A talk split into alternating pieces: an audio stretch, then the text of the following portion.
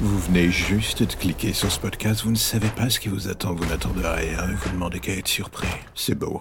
Mais si je peux me permettre, est-ce que le fait de vous délecter d'histoires macabres n'en dit pas long sur la personne que vous êtes au final? Ne vous inquiétez pas, vous êtes ici chez vous. Bienvenue dans l'ombre des légendes.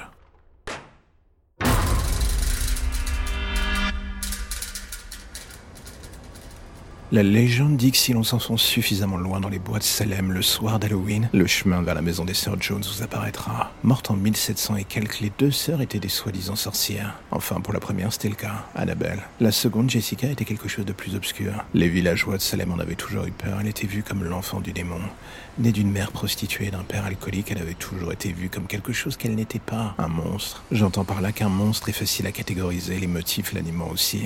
Mais Jessica, c'était autre chose. Elle avait vécu sur une montagne de colère dès sa plus tendre enfance. Seule sa sœur la protégeait des villageois. Et grâce à elle, la jeune Jessica avait encore une certaine forme d'équilibre. Et c'était mieux pour tout le monde. Le meilleur des mondes, en fait. Mais quand sa sœur est une sorcière et que les villageois vous voient comme un monstre, il est évident que quelque chose va mal finir. Un soir, en rentrant d'une balade, Jessica découvrit devant sa maison, pendu à un arbre, le corps sans vie de sa sœur. Les inscriptions sorcières apparaissant partout sur la maison ne laissaient que peu de doute sur l'identité des criminels. Et c'est à ce moment précis que Jessica décida enfin d'assumer ce que les gens voyaient en elle. Ils voulaient monstre, elle allait leur en donner un, un de la pire espèce qui soit. Le soir du 21 avril 1721, une vague de meurtres atroces frappa la ville de Salem. 26 enfants des paroissiens furent retrouvés pendus devant l'église, chacun avec le mot pécheur gravé au couteau sur le front. La ville fut détruite de l'intérieur par cet acte, la vengeance appelant la vengeance. Une meute déchaînée tenta de s'en prendre à Jessica, que tout dans leur esprit désignait comme la coupable principale. Ils n'avaient pas tort. Ce qu'ils n'avaient pas prévu était que Jessica était devenue quelque chose d'autre, consumée par sa rage.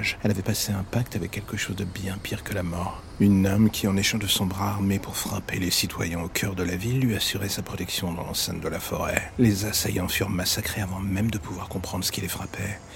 Et depuis ce jour, la maison des sœurs Jones, tout comme elle d'ailleurs, devint une légende urbaine de Salem. Le genre de celle que l'on veut oublier, à jamais dévorée par la forêt. Le nom des sœurs, tout comme la maison elle-même, ressort parfois au gré des faits divers sordides ou des disparitions de campeurs. Alors si un jour vous passez par Salem et que par mégarde, vous vous perdez dans les bois. N'oubliez pas que vous n'êtes pas seul dans ces lieux, mais que Dieu ait pitié de votre âme si vous tombez sur Jessica. Personne ne pourra rien pour vous.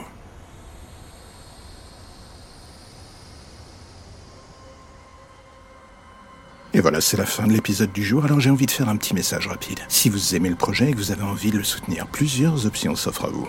En parler, le partager ou le soutenir via le Tipeee mis en place. Dans les deux cas, que ce soit pour le soutenir d'une manière ou d'une autre, tous les liens pour vous y retrouver sont dans la description de chaque épisode. Impossible de les manquer. Et en attendant le prochain épisode, justement, n'hésitez pas à rattraper ceux que vous n'avez pas encore entendus, voire même à vous refaire une écoute de tous les épisodes. J'ai envie de dire, soyons fous. En attendant, on se dit à bientôt pour de nouvelles histoires plus ou moins sombres.